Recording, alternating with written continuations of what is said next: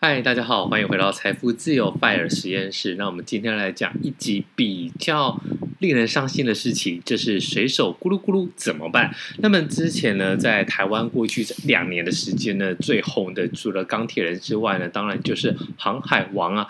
那么就是以这个长荣跟万海，那么还有阳明海运这三间这个航运股呢，可以说是冲得风生水起啊。那么最近呢，这接连的从股价的高点往下滑。滑落，那么打了七折，打了六折，那么甚至打到五折的情况之下呢，有人笑说已经打到骨折了。那么水手为什么会出现咕噜咕噜？就是因为这个股价往下，那么落底之后呢，掉到海里面，那么溺水的声音就是咕噜咕噜。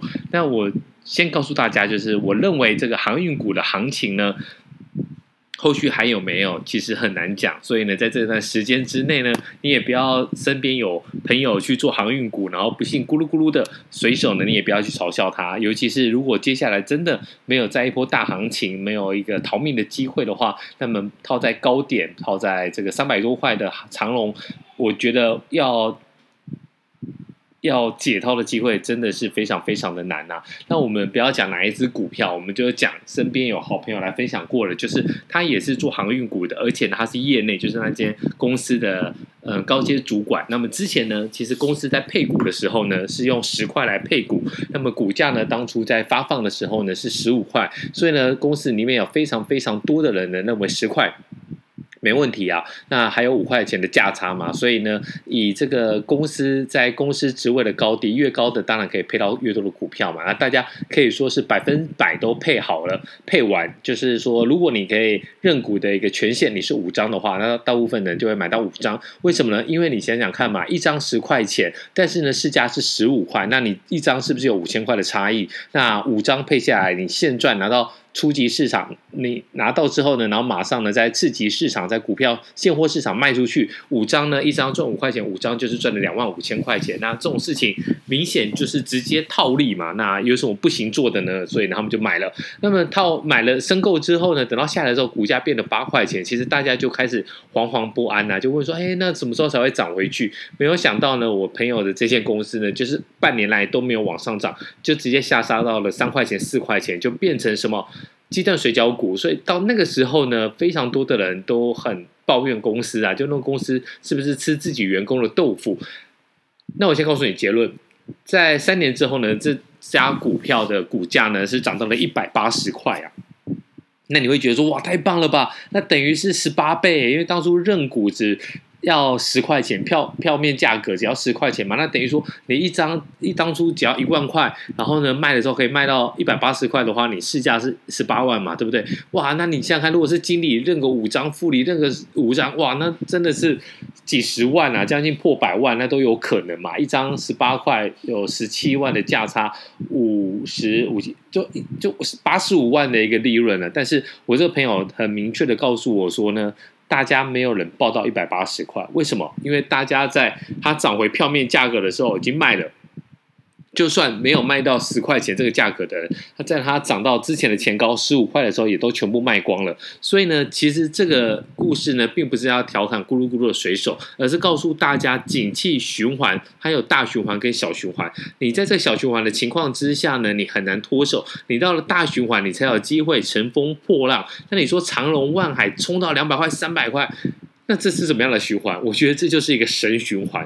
在这个循环的过程当中呢，其实真的要思居高思维啦，你很难想象的它会持续往上。那么我们今天除了讲咕噜噜的水手之外呢，其实我们之前有讲到零零五零跟零零五。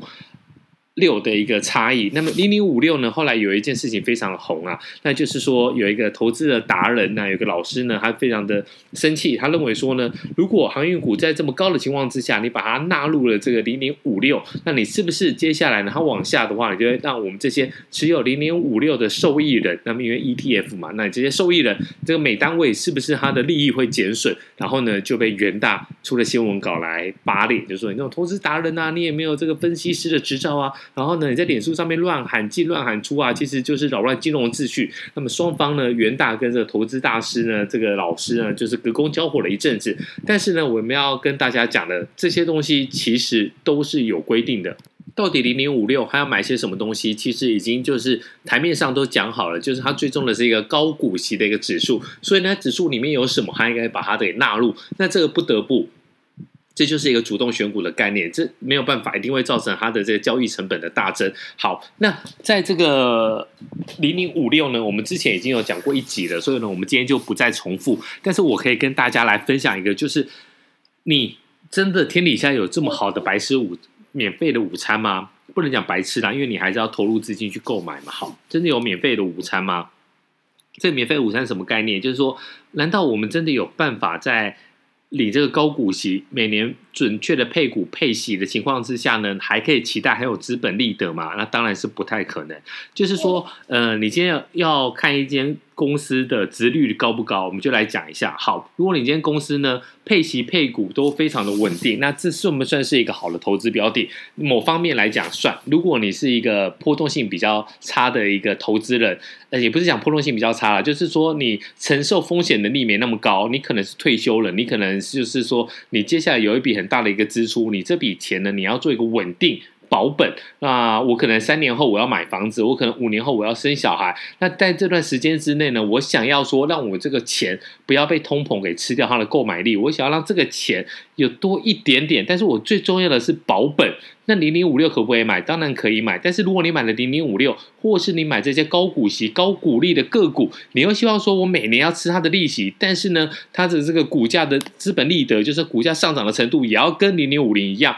那当然是不可能，天底下没有这种好的白吃的午餐。那我们就来告诉大家说，以长荣这个纳入零零五六，那么咕噜咕噜的情况之下呢，那会让你造成什么样的一个事情？其实这个东西其实非常的清楚啊，但是我不知道为什么市面上好像大家都似是而非，而且都没有讲得很清楚。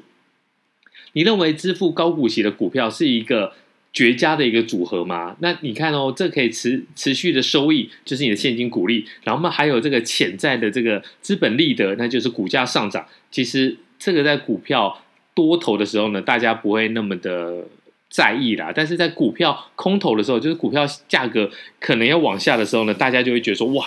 这个好像是一个很棒的一个投资选择，然后非常多人想要进去买，但是这件事情你只能够择一。那么以长荣来讲的话，长荣当初为什么会进到零零五六？那么就是因为高股息的这个指数把它纳入了，然后呢，在主动选股的情况之下，他们认为说。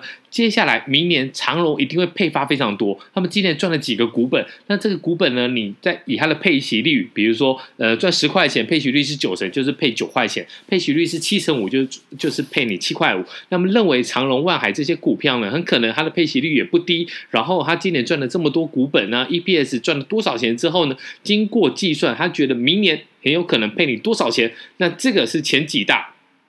我就把它给纳入，那明年我就等着它配股啊，等着它配息，然后我来吃它的利息。但是你要想哦，如果在这个一瞬间就获得这么多利益，但是这些发放的现金股利跟公司创造的获利以及现金流相对之下过高，你就是往前去看嘛。它以前过去这十年、二十年有这么好吗？当然没有嘛。当然，这航运股是因为遇上了好时机，就遇上了这个塞港，然后我们还有大排长龙的一个情况之下。所以今年它当然就是有一个爆发性的成长，但是你想想看哦，爆发性的成长，明年还会塞港吗？我觉得没有那么容易嘛。那后年还会有这些大排长龙，就是把整个海峡给堵住吗？我觉得这也不太可能遇到吧。所以呢，当然你很有可能在你接下来股利现金股利发放的这个速度变慢的情况之下，第一个你拿到的这个配息就会变少，第二个。大家不认为说他还会拿到那么多现金股利的情况，会做什么事情？那当然就是抛售股票啦。很多人拿到股票，那就是等到他一年一度的股东会，然后认列之后呢，发放现金股利。但是呢，如果你认为接下来不会有那么多，或者是有些公司呢，其实它是提前，它用它的这个公积，然后呢提前把这些钱配给你。那接下来呢，它的这个现金股利一定也会变少。变少的情况之下，你就会变成说，你原本希望是双头赚嘛，就是又赚它的这个现金配息，又赚它的股票上涨的资本利得。但是只要它配息一变少，你可能第一个时间你就会被踢出这个高股息的指数。然后呢，其他人看这个指数买的这个机构投资人呢，也就会把你的股票给抛售掉，因为不得不，如果呢，我就是追踪的，你就是不在这个指数里面，我当然得把你卖掉。卖掉的情况之下呢，你的资本利得又会下跌。为什么？甚至会是变成赔钱货？因为没办法，大家都在卖，多杀多的情况之下呢，股票卖掉，股价就下跌，所以你的配息又变少，配股呃，那你的股价要下跌，你卖掉要赔钱的情况之下，那这有可能就是会你遇到的一个问题。但是你现在回头去想，到底能不能买？我觉得真的就是要看你。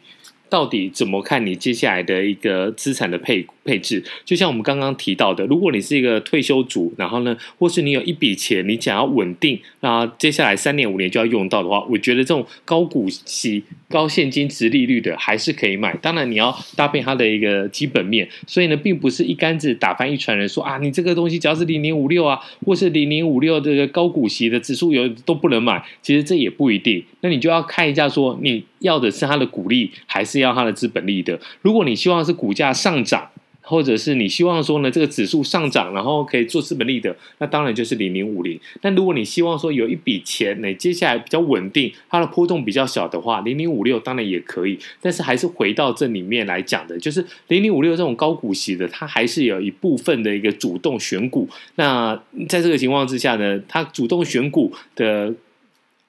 手续费比较高，然后呢，它的资本利得也有可能波动比较大的情况之下，那这就是你必须要付出的代价。那你说可不可以买？当然可以买，但就是要看看这个适不适合你。那今天讲的东西可能有稍微一点点难，所以呢，大家如果有没有听清楚的地方，或是你想要问哪一只个股，那你就可以直接在下面五星留言。那有五星的，我们一定会来回答你。好，那我们今天就先讲到这里，我们下次再见，拜拜。